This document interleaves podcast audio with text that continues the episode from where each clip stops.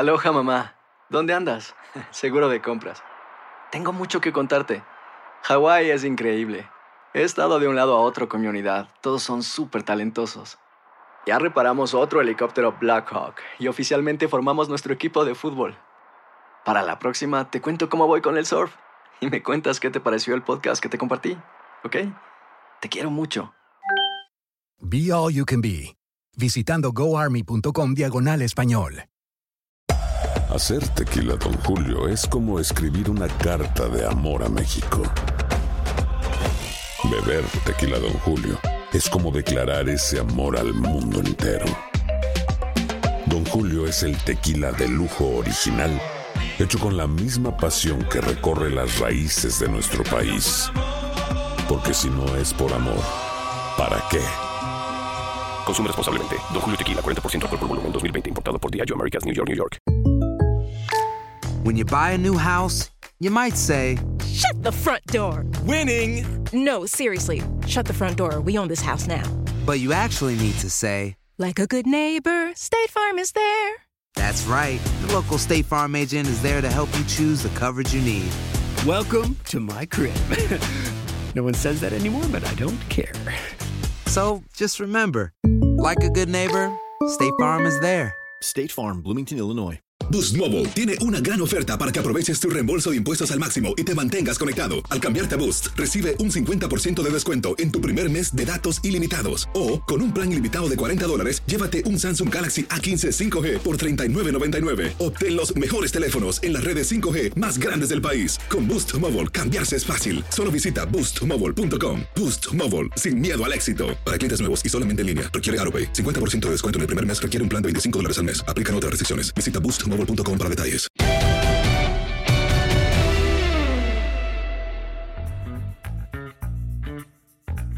Hola, ¿cómo están? Qué gusto de saludarlos. Este es el podcast de los tres amigos y una amiguita que aparece el día de hoy y que nos da mucho gusto. Ya ha estado otras veces con nosotros en el podcast.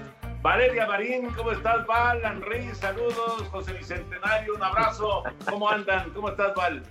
Mi querido Toñeiros, un placer. La verdad es que yo soy la más feliz de que me inviten a su podcast y de ser la amiguita todavía. Entonces eso me genera muchísima paz y tranquilidad.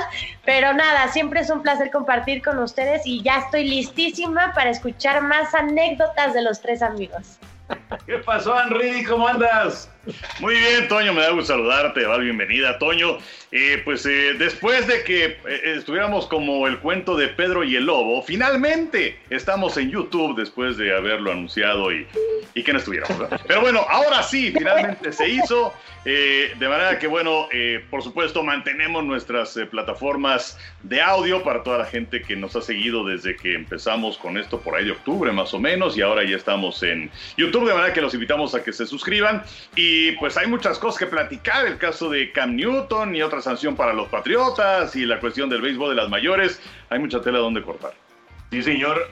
¿Qué pasó, José Bicentenario? ¿Qué nos traes el día de hoy? Ahora sí, mira, en YouTube ya vamos a poder ver este, todo lo que nos enseñas, porque si no, pues eh, eh, queda solamente en audio y entonces hay que explicarlo este, Ajá. ampliamente. Lo seguiremos explicando, por supuesto, para la gente que sigue el podcast en Spotify o en Apple o en Google, etcétera, etcétera. Pero eh, ahí, ahí nos traes una sorpresa, Pepillo. ¿Cómo estás? Muy bien, mi querido Toño, Enricón y por supuesto mi querida Val, ya salió el sol con Val. y, y además nuestra, nuestra madrina, ahora que estamos en YouTube y va a ser un, un auténtico privilegio poder compartirlo con ustedes. Y pues rápidamente, algo que me encontré en una bolsa llena, se puede decir, de basura, de esos papeles que uno va acumulando, pero pasan los años y pasa el tiempo. Bueno, había hasta recibos de colegiaturas de mis hijos de hace 20 años y cosas de esas. Había que romper todo y resultó que me encontré entre todo aquello que yo, yo sentía que ya había que tirarlo al cesto de la basura, pues me encontré nuestra acreditación para aquel partido de lunes por la noche, el 23 de octubre del año 2000, hace casi 20 años, y que fue inolvidable los Jets y los Delfines de Miami, aprovechando que estábamos en Nueva York por la Serie Mundial. Qué recuerdazo, Pepillo, qué recuerdazo. Es, es, no nos movimos de Nueva York porque fue la Serie Mundial de Ajá. Yankees en contra de Mets. Y Sí. dio la casualidad, se acordarán, de que ese lunes por la noche se jugó precisamente en el estadio de, de los Jets y los Gigantes. Y entonces, ¿a quién se le habrá ocurrido, Henry, la idea de que transmitiéramos? ¿Alberto Sosa? A lo mejor fue Alberto, ¿verdad? Sí, yo, yo estoy seguro que fue Alberto, que de hecho estaba con nosotros allá en, en Nueva York. Y este fue un partido memorable porque, ¿se acuerdan? Era una paliza enorme de los Delfines a los Jets de Nueva York. Y eh, los eh, Jets, si mal no recuerdo, con Vini Testaverde como coreback Así en es. aquel tiempo. Sí, Y eh, mucha gente se fue del estadio. El partido se hizo largo, largo, largo, largo. Y un regreso espectacular de parte de los Jets de Nueva York. Es más, si no, si no recuerdo, Jimbo Cover se quedó con un pase de anotación en aquella ocasión de eh, Vini Testaverde. El caso es que mucha gente se despertó al día siguiente con la noticia de que habían ganado los Jets. Pero lo que más me acuerdo de aquella ocasión fue que estaban arreglando el camino. eh, entonces, eh, y Florentino Rivas, nuestro ingeniero, iba manejando. Llegamos al hotel por ahí de las 3 de la mañana, una cosa así verdaderamente terrible. Pero fue una noche memorable por ese regreso espectacular de los Jets. Y la, verdad ha sido catalogado como uno de los partidos más excitantes en la historia de los lunes por la noche. Ya, ya son 50 años de los lunes por la noche. Y sí, los Jets tuvieron ese gran regreso, ganaron 40-37 en tiempo extra, porque además el juego se fue a tiempo extra y, y fue, fue la verdad muy padre que hayamos estado en Middlelands, en ese estadio que ya después lo derrumbaron, o sea, ese estadio quedó para la historia y dar origen al, al nuevo escenario que tienen los Jets y los eh, gigantes de Nueva York, o sea que fue un gran recuerdo y sobre todo de mis Jets. Y si me lo permiten rápidamente les presento otra cosa pronto, también dentro de esa No, bolsa. no hay problema, Pepe, es tu programa. Pues me encontré esto que deben de recordar muy bien, mi querida Val, Toño y Enrique, que fuimos a transmitir partido de los Medias Blancas de Chicago el 6 de septiembre del 2003, siguiendo la huella de Esteban Loaiza, que buscaba su victoria 20. Era ya la recta final y pues entonces eh, fuimos a transmitir el juego para la victoria 20 un jueves y resulta que los Medias Blancas ahí en su estadio en Chicago que pierden con los mellizos de Minnesota y unos días antes el sábado habíamos ido a Chicago a transmitir al mismo Esteban Loaiza en su salida previa y le ganó a los indios de Cleveland en Chicago. Por eso se armó tanta expectación que allí en Televisa se determinó que el jueves pasáramos el juego en vivo, no obstante que había dificultades, que no, que si hay programas, que nada, se pase el juego y se pase el juego. Donde manda capitán, no gobierna marinero y nos fuimos a transmitirlo y, que pierden, me acuerdo aquel Brad Radke, un pitcher que se las traía en contra de los Medias Blancas, pero creo que también fue un gran recuerdo el haber ido ahí a Chicago hace 17 años. Fíjate que eh, ahorita lo estoy acordando, Valeria, de las anécdotas que nos eh, que, que- que- hemos este que bueno que, que se han ido acumulando en esos partidos que fuimos. ¿cuánto- ¿A cuántos partidos fuimos eh, esperando la victoria 20 de Esteban? ¿Dos? ¿Tres? No, fuimos, fuimos a transmitir y, pasamos la victoria 19, que fue en contra de los indios, y para la victoria 20 fuimos y perdieron, que es lo de esta acreditación, perdieron con los mellizos de Minnesota, y ya luego transmitimos partidos de Esteban, pero desde el estudio, y el Furby Luis Alberto Martínez, él se fue a seguir como reportero a, a Esteban Loaiza. Lo más curioso fue que el día que logró la victoria 20, no transmitimos el partido. Porque, porque fueron varias fueron varias oportunidades y no llegaba la victoria 20. No, no Pero lo que sí llegaba. me acuerdo perfecto, y, y Henry este, no me dejará mentir, que nos hicimos cuates del, del, del de... Era de Aeroméxico, me parece, el, el, el, el encargado, el, el jefe de, de, de ahí de, de Aeroméxico de Chicago. Ah, sí, entonces claro. Nos conseguía lugar para regresarnos en el, en el, en el, ¿cómo se llama? El, el, guajolotero. pues. Sí, sí, ¿no? el- El guajolotero. Exactamente. Y entonces nos tecolote. regresamos a las 12 de la noche y estábamos en México a- a- por ahí de las 4 o 5 de la mañana en, en- de- del, del día siguiente. Entonces, prácticamente este, no, no, no, no estábamos ni un día en Chicago. Para, íbamos auténticamente, íbamos, transmitíamos y de ahí al hotel recogíamos las cosas, al aeropuerto y a las 12 de la noche estábamos viajando de regreso a México. Esos eran los maratones de, de, Esteban Loaiza. ¿Y quién iba a decir, quién iba a decir eh, en dónde iba a terminar Esteban Loaiza, no? Sí. Y además son dos escenarios que ya nos comentaba Pepillo que, que, que, rescata por lo menos esas acreditaciones de un juego que no te esperas lo que iba a pasar como el regreso de los Jets que seguramente Pepillo lo festejó de gran forma y de otro que estando persiguiendo tanto, tanto la victoria 20 nunca llegó o por lo menos sí llegó pero no les tocó a ustedes vivirlo o transmitirlo en un partido. Así que así es el deporte, de repente te regala y te sorprende con grandes partidos y de repente pues nomás no llegan o por lo menos no eres parte de.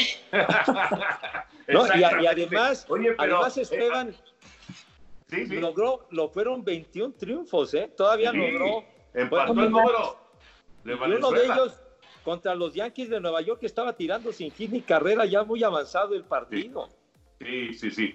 Pero fíjate que regresando a lo de Mido Lanza, a lo de aquella, aquella serie mundial, eh, si no me equivoco, Ernesto del Valle estuvo con nosotros en esa serie mundial, ¿verdad? Sí, sí, sí, exacto. Bueno, ahí estaba Ernesto del Valle y, y en Nueva York tembló, hubo un temblor eh, que es rarísimo, pero hubo un temblor eh, en, esa, en esa serie mundial y todos los partidos, y bueno, todos los días, incluido el de, el de la NFL, no sé por qué, pero terminábamos llegando dos y media, tres de la mañana al hotel, todos los días, y no íbamos al casino. Ah, sí, no, no, no, por supuesto. O sea que... no puede faltar. No, no, no, o sea que ya, ya sabemos quién es el salitre. No sé si a ustedes en Fox les pasó lo mismo, por allá con Ernesto. Pero bueno, por nosotros era el salitre. Pero sí le agradezco a Ernesto del Valle que me, que me regaló un, un, un cassette beta de, uh, imaginarán ustedes hace cuánto tiempo, con el partido del sin ni carrera de Fernando Valenzuela, que este lunes se acaban de cumplir 30 años. 30 años. Partido que, que transmitimos Toño, eh, no, Pepe, el Mau Septién y yo, porque Toño y Sony estaban haciendo los resúmenes del Mundial de Fútbol de Italia 90. Entonces, eh, pues ahí, tengo esa copia eh, de, de, aquel partido que, por cierto, eh, previo a este podcast eh, estábamos recordando que el partido fue un viernes, que por cierto, eh, Dave Stewart, el cara de piedra, también lanzó partido sin ni carrera. Pero pues ese partido no se transmitió, bendito Mundial de Fútbol. Pero el lunes, en nuestra transmisión habitual, de los lunes por la noche, tuvimos ese partido eh, diferido tres días, pero la gente pudo ver de Fernando Valenzuela en contra de los Cardenales de San Luis y además el último out fue Pedro Guerrero, que fuera su compañero y gran amigo con los Los Ángeles, que sacó una rola por segunda base y, se acabó el partido, pero bueno, un gran recuerdo también hace ya 30 años de aquello. Y que también... ¿Cómo llegó, ¿cómo llegó el corredor a primera? ¿Fue base por bolas ahí en la novena? Sí, eh, en la, había un out y entonces llegó a primera en base por bolas el Venado Magui, estaba en primera y luego vino lo que platicaba el Enrico, la rola de, de Pedro que alcanzó a desviar ligeramente Valenzuela y como que no quiere la cosa le acomodó la bola a Juan Samuel para que hiciera el doble play. ¿A, Juan o a Marianito Duncan? ¿Quién era? era, era, Juan. Era, Juan. ah, yo pensé que era Mariano Duncan, fíjate. Pensé que era Marianito. El que jugó el short ese día fue Alfredo Griffin y Alfredo hizo un par de lances buenísimos para, para salvarle el cinjita a Fernando.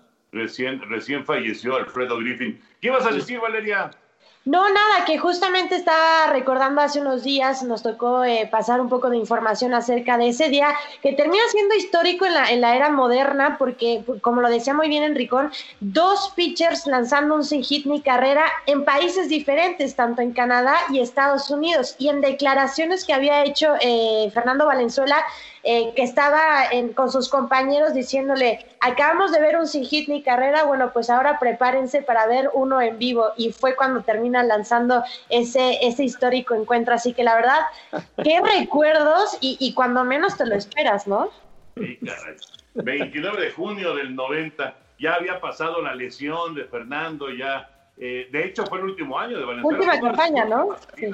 En, eh, el uniforme de los Dodgers de Los Ángeles. Y un dato de Gaby Fernández de Lara, que la verdad es muy curioso. Eh, número 34, Fernando Valenzuela. Número 34, Dave Stewart. Los dos cuando tiraron ese sin hit y carrera. Y Pedro Guerrero, ese día, el día, el día del sin hit, que es el, el último out del partido, Pedro Guerrero estaba cumpliendo 34 años ¿Sí? ese día. Así que es un, es un dato curioso con el número 34, ¿no? Oye, y además de lo del cara de piedra, como le decía el querido Sonia Alarcón, Dave Stewart había sido compañero de Fernando cuando Fernando empezó Sí. con los Dodgers. y, y- y Stewart era un pitcher más, era, era un pitcher, digamos, de, de relevo, pero cuando, cuando fue a los Atléticos, Tony La Russa lo convirtió en abridor y, y la verdad, un serpentinero fantástico. ¿Se acuerdan de, de 20 ganados por temporada prácticamente cada año? Extraordinario Sí, sí, sí. pitcher. Y, y otra cosa curiosa, y que también recordaba Gaby en, en un tuit, era que Jaime Jarrín, bueno, ¿cuántos partidos habrá hecho Jaime Jarrín de los Dodgers de Los Ángeles? Eh, que, que él empieza a transmitir los partidos de los Dodgers eh, uno o dos años después de que se mudan de Brooklyn. Eh, y bueno, él también fue muy importante eh, con Fernando Valenzuela, inclusive pues traduciendo, ¿no? Cuando Fernando recién había llegado a Grandes Ligas. Pero ese partido no lo narra Jaime porque había tenido un accidente automovilístico y entonces pues estaba en recuperación. Y, y ese partido no, no lo narró Jaime Harrin. Oigan, pues ¿qué les parece si hablamos de Cam Newton eh, y de, de los Patriotas? Porque ahora tenemos, ahora que estamos en YouTube y lo agradecemos, pero tenemos un poquito de menos de tiempo. Y Pepillo, y Pepillo ya sabes, mira, Pepillo. No, hombre, a mí me Pepillo, cargan las pulgas Pepillo. siempre. Oye, Cam Newton es una solución para los Patriotas de Nueva Inglaterra. Eh, Nueva Inglaterra se ve mejor en este momento que hace una semana cuando no tenía a Newton, cuando estaba Steedham como el coreback titular, cuando estaba Hoyer ahí para darle la pelea. ¿Se ve mejor? A ver, Val. Pues mira, yo la verdad es que he estado muy de stalker, es decir, lo he estado siguiendo mucho en sus redes sociales. Eh, físicamente se ve muy bien, hay que recordar que tuvo una lesión muy importante, incluso un tema de, operación ahí, que lo termina marginando de tener actividad la temporada pasada, e incluso creo que me parece termina jugando nada más dos partidos. Sin embargo, esa hambre y esas ganas de querer mostrarse otra vez en la NFL, el MVP del 2015, Creo que viene siendo una buena adquisición para los Patriotas de la Inglaterra y más cuando tienes a este hombre que seguramente lo va a meter en cintura. Sí, sí, sí. sí. Henry. Pues mira, eh, eh, la verdad es que es una es, es ganar ganar eh, para todo el mundo, porque en el caso de Newton no se veía en este momento quién le ofreciera un puesto, sobre todo por las lesiones y las operaciones en el pie y en el hombro. Eh, y además, eh, Nueva Inglaterra tenía problemas en la cuestión del tope salarial, pero le van a pagar el mínimo para un jugador veterano, que es 1.05 millones de dólares. Si es que se cumple con todos los incentivos, entonces puede ganar hasta 7.5 millones de dólares, pero cumpliendo con todos los incentivos quiere decir que fue una muy buena campaña para Cam Newton. Eh, y además del caso de Steedham, que fue tomado en la cuarta ronda del draft del año pasado, que solamente lanzó cuatro pases, o de Hoyer, que tiene 34 años de edad, y tienes a otros dos muchachos por ahí, entre todos ellos cobran menos de 4 millones de dólares. Entonces, Nueva Inglaterra no le va a estar invirtiendo mucho dinero a esa posición. Eh, sí va a estar el calendario complicado. En la primera parte enfrentan a San Francisco, a Kansas City, van en contra de Baltimore. Buffalo va a ser un rival muy, muy difícil para muchos favoritos para la división. Pero yo creo que es una cuestión de ganar, ganar. Él decide apostar un año, eh, porque es el, el contrato que tiene con los Patriotas de Nueva Inglaterra, y quizás bueno, teniendo una buena campaña, si es que gana el puesto de titular, entonces reevaluarse y salir al mercado para ser el coreback indiscutible. Me parece que es una apuesta muy parecida a la que también han hecho los eh, Santos de Nueva Orleans. Eh, con su mariscal de campo suplente. Entonces, yo creo que es ganar, ganar absolutamente para todos. Yo también considero que, que, fue una muy buena contratación y que le hacía falta a los, a los Patriotas porque necesitaban de un pasador que le diera soporte a esa posición ante la salida de, de Brady, porque con lo de este niño Steelham y, y, Brian Hoyer, que ha desfilado por casi todos los equipos de la NFL, pues entonces como que no había una, una garantía posible de éxito. Y lo de, lo de um, Cam Newton, estando sano, pues es un, es un jugador que, que le puede dar muchas satisfacciones a los Patriotas. Solamente jugó dos partidos el año pasado por las operaciones y demás. Pero sí, yo creo que se dio cuenta de que como iban pasando las semanas y los meses y nadie lo firmaba y como se las gasta, yo creo que él no, no para como piensa su manera de ser, el ubicarse como sustituto, como que no iba en sus, en sus pretensiones y en cambio aquí, pues tiene una gran posibilidad de ser el titular porque eh, se acuerdan y tú lo mencionabas en, en varias ocasiones, Enricón, lo de una posibilidad de ir a los acereros como un reemplazo, como un soporte al Big Ben por sus continuas lesiones, pero en este caso, pues tiene todo para ser el titular y con la experiencia que tiene y estando sano, yo siento que fue una muy buena contratación de los Patriots. Fíjate que yo, yo me iría por, más por el asunto, eh, no tanto de Nueva Inglaterra, sino más bien de Newton, porque si, si quiere reencontrar su carrera, si quiere recuperar su carrera, es, es el sitio ideal. Ya nos enseñó Valeria a ese personaje que es fundamental, que ha sido eh, pues eh, la clave de la dinastía junto con, junto con Tom Brady, Bill Belichick. Eh, sabemos que Belichick encuentra las formas para ganar. Y yo creo que Cam Newton sabe perfectamente que si quiere recuperar su carrera, si quiere volver a esos años de gloria de, de, del 2015, cuando era MVP, de cuando llegó al Super Bowl, esta era la mejor oportunidad. No quiere decir que vaya a tener éxito, pero esta, esta era la mejor oportunidad indiscutiblemente. Que va a tener competencia en, en, la división, sí, va a tener competencia, pero Nueva Inglaterra es un equipo muy respetado, es un equipo muy sólido y Belichick le saca jugo a cada uno de los elementos que, que contrata. Así que a mí me parece, para Newton, me parece la, la, la decisión ideal. He leído y he escuchado a muchos expertos que hablan de que eh, el, el, estilo de Brady nada que ver con el estilo de Newton, que eso le va a costar a, a, Belichick. Y, puede ser, ¿eh? puede ser. Pero yo creo que si tenía una oportunidad, Cam Newton, de regresar a la parte alta de, de, de, la NFL, al candelero de la NFL, era justamente con, con los Patriotas de Nueva Inglaterra. Yo creo que es una muy buena decisión por parte de Newton. Ya veremos, ¿no? Ya veremos qué pasa con, con el desarrollo de la, de la temporada. Ojalá que haya temporada. sí. sí, es cierto. Sí. Ahora, algo que vale la pena mencionar también es que eh, Nueva Inglaterra es un equipo que ha hecho una transición ataque terrestre en los últimos tiempos. Eh, entonces, habrá que ver qué es lo que hace Josh McDaniels, si es que van a cambiar en ese aspecto. Otra cosa a tomar en consideración, desde que llegó Cam Newton en 2011, es el coreback que ha sido más golpeado de toda la NFL. ¿Cómo está realmente Cam Newton? Y otra cosa, ¿a quién le va a tirar Cam Newton? Porque eh, la verdad es que fuera de Julian Edelman, el equipo de los Patriotas está bastante chatito en ese departamento. Y si nos vamos a las últimas cuatro temporadas de Newton, donde estuvo sano, Ningún, ninguno de sus receptores superó las mil yardas y ninguno tuvo más de 65 recepciones.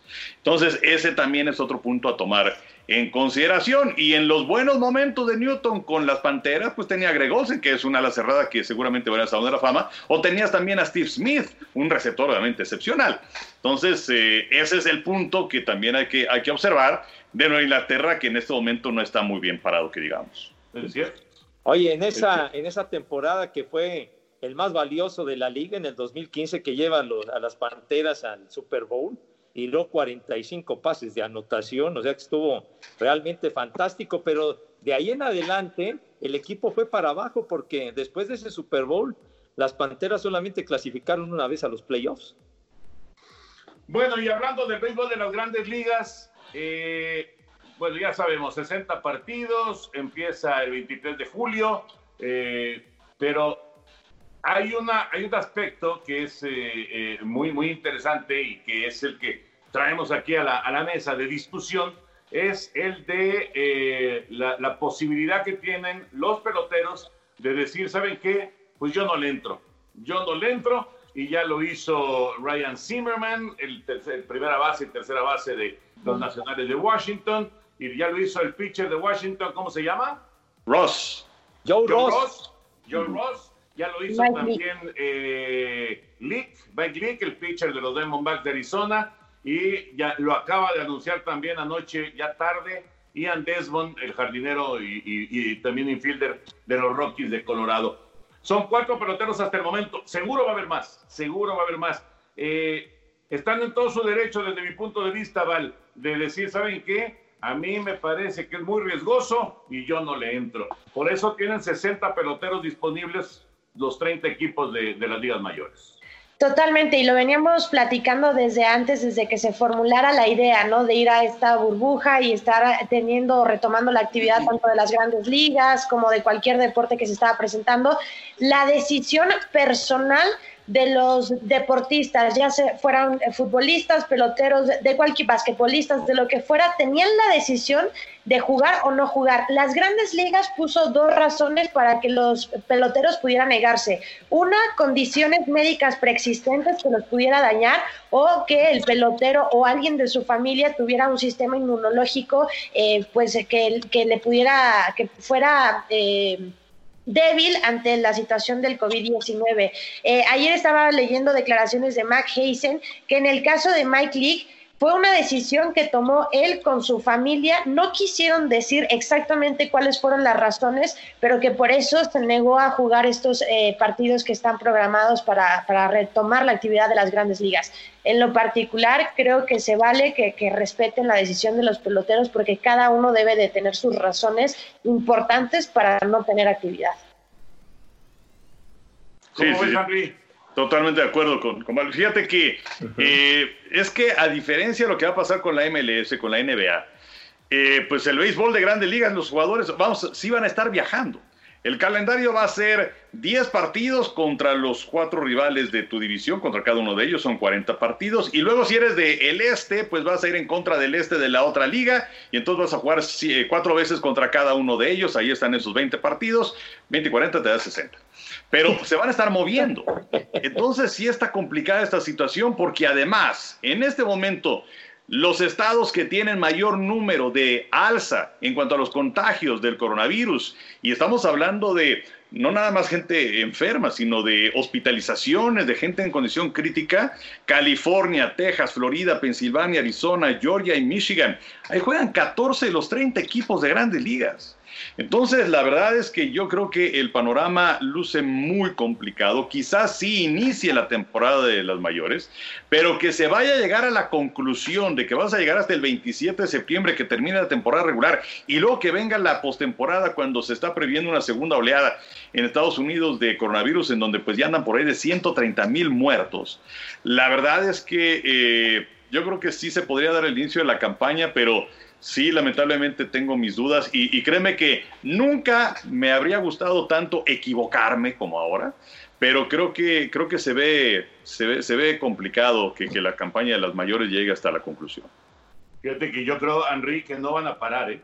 Yo creo que no van a parar, así esté la situación como esté, eh, no creo que vaya a, a detenerse porque el, el, el, vamos, la cuestión, eh, ya, yo de lo económico, la, la cuestión de, de, de, dar eh, cierta dosis de normalidad a la gente, cierta dosis, está, está, eh, está urgido el gobierno de que, de que eso suceda en, en, los Estados Unidos. Yo creo que no van a parar, pero bueno, ya veremos. Ojalá, ojalá y que, y que las cosas se tranquilicen y que bajen los niveles de, de, gente contaminada y de, y de gente que muera sobre todo, ¿no? Pepillo, tu opinión, por favor.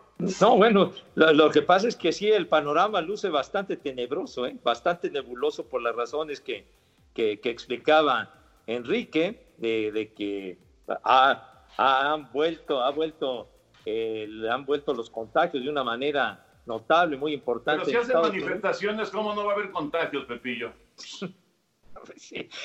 bueno, en fin, y, luego, pues, de alguna manera que, hubo un regreso a las actividades eh, un, tanto precipitado y eso ha originado también que regrese, o sea, un rebrote del, del COVID-19 ahí en Estados Unidos, pero eh, la última palabra precisamente la va a tener el COVID-19 definitivamente, o sea, se están sujetos a ello y respecto a lo de los jugadores, pues están en todo su derecho definitivamente de, de no arriesgar a sus familias, en fin, lo de Ryan Zimmerman, ¿no? Leía yo que, que tiene tres hijos y uno chiquito de tres semanas y su, su madre enferma, etcétera, y pues no quiere, no quiere arriesgar a su familia a un contagio, el mismo, en fin. Entonces, yo creo que se van a ir sumando más jugadores a esta lista. Y lo que sí, ahí sí está muy complicado. Y bueno, hoy estamos en martes grabando este podcast eh, y seguramente mañana ya vamos a tener una información eh, oficial porque tiene reunión virtual la Liga Mexicana de Béisbol. Ahí sí, ahí sí, porque la, la, cuestión de jugar sin público le pega económicamente, sí le pega económicamente sin duda a, a cualquier deporte, pero digamos que pueden seguir desarrollando. En Liga Mexicana, no.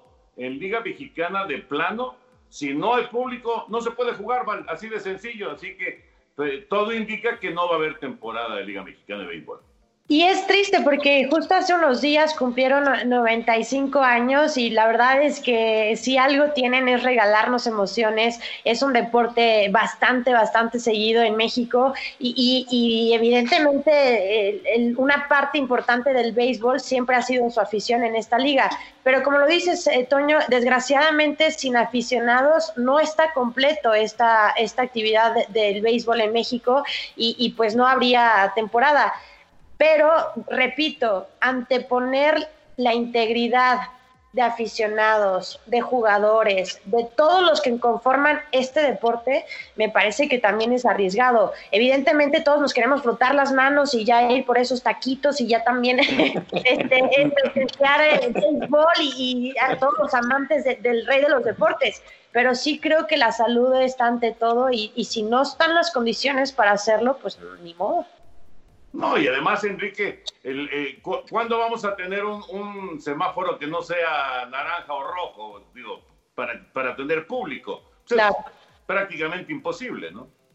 No, es una, es una realidad, por lo menos en el futuro cercano y ahora que estamos en esta nueva normalidad y pues en la Ciudad de México que es este semáforo naranja, habrá que ver cómo están las cosas dentro de dos semanas, cuando eh, pues eh, sabemos que es el proceso natural de el contagio y que empiecen a manifestarse también síntomas. Entonces, pues es una lástima por el asunto de la Liga Mexicana de Béisbol, pero es una realidad, a diferencia de, del béisbol de las mayores, en donde las entradas, lo que consume el público, representa el 40% del total de los ingresos para un equipo, donde la televisión es importantísima, pues aquí eh, simplemente sin el público no se puede vivir.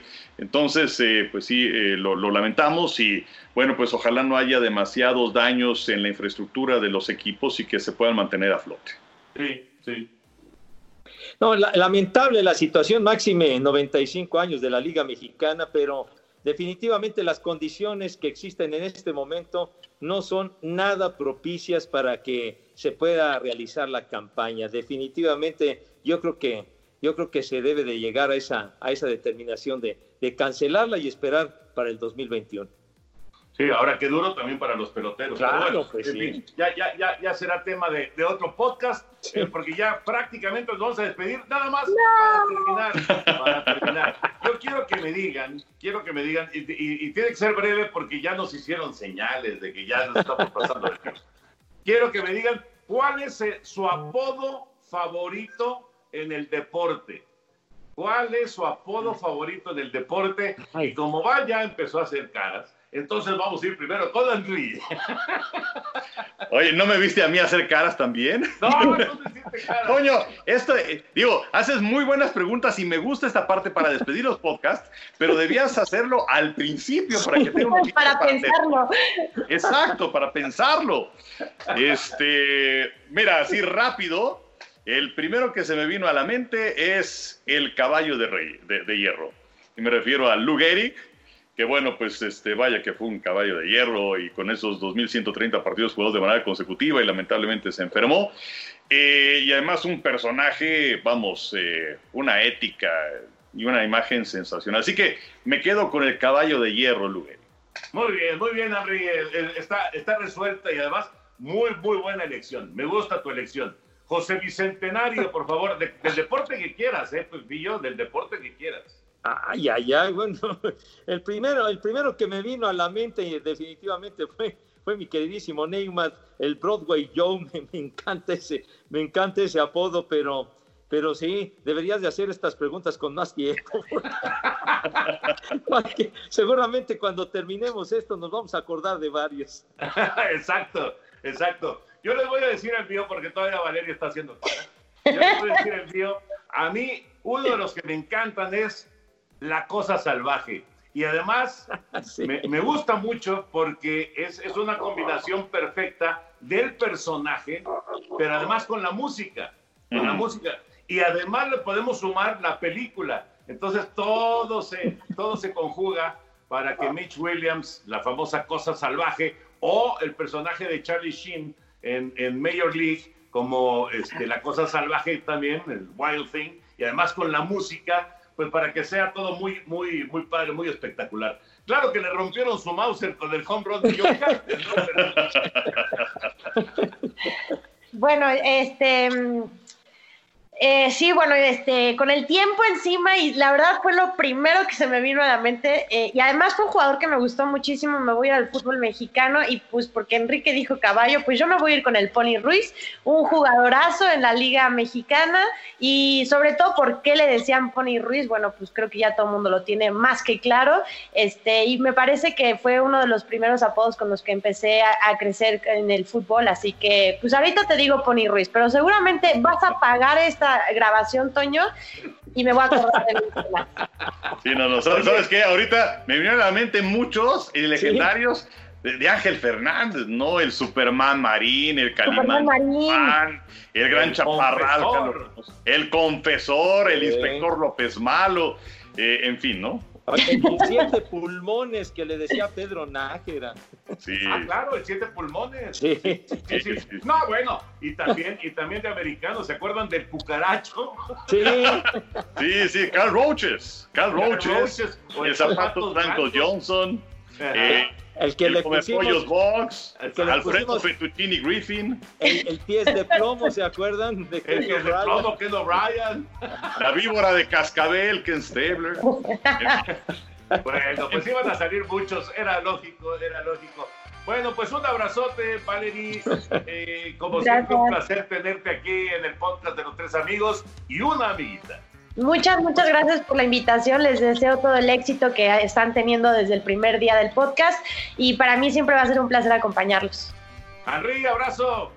Gracias, gracias. Eh, un abrazo, saludos a los tres y a nuestros amigos. Cuídense mucho. Mi querido José Bicentenario, pásala bien. Igualmente, mi Toño Enricón, mi queridísima amiguita y madrina nuestra, gracias. Y que nos sigan escuchando y como dice el Enricón, cuídense mucho, por favor. Sí, señor. Y bueno, pues ya arrancamos también en YouTube, así que estén pendientes de estos eh, podcasts porque los tenemos uno cada semana. Gracias y un abrazo para todos. Adiós.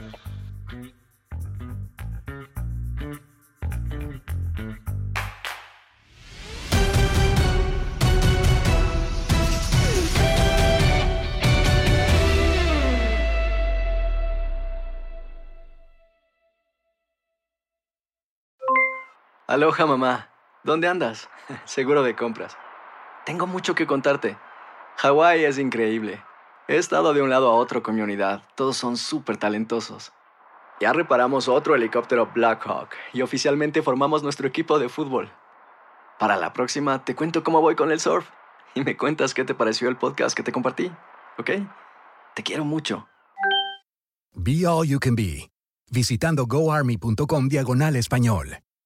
Boost Mobile tiene una gran oferta para que aproveches tu reembolso de impuestos al máximo y te mantengas conectado. Al cambiarte a Boost, recibe un 50% de descuento en tu primer mes de datos ilimitados. O, con un plan ilimitado de 40 dólares, llévate un Samsung Galaxy A15 5G por $39.99. Obtén los mejores teléfonos en las redes 5G más grandes del país. Con Boost Mobile, cambiarse es fácil. Solo visita boostmobile.com. Boost Mobile, sin miedo al éxito. Para clientes nuevos y solamente en línea, requiere AroPay. 50% de descuento en el primer mes requiere un plan de 25 dólares al mes. Aplican otras restricciones. Visita Boost para detalles. Hay gente a la que le encanta el McCrispy y hay gente que nunca ha probado el McCrispy. Pero todavía no conocemos a nadie que lo haya probado y no le guste. Para pa pa pa. La venta para amigos y familiares de JCPenney está de vuelta. Desde el lunes ahorra 30% extra en artículos por toda la tienda. Esos son ahorros adicionales por encima de nuestros precios bajos. Dile a tus amigos, ven con tu familia y ahorren en grande. No olvides, ya se acerca el Día de las Madres. Y tenemos todo lo que mamá quiere: joyería, belleza, salón y tarjetas de regalo. JCPenney, vale la pena. Cupón válido del 29 de abril al 5 de mayo en selección de estilos. Aplican exclusiones. Detalles en la tienda jcp.com.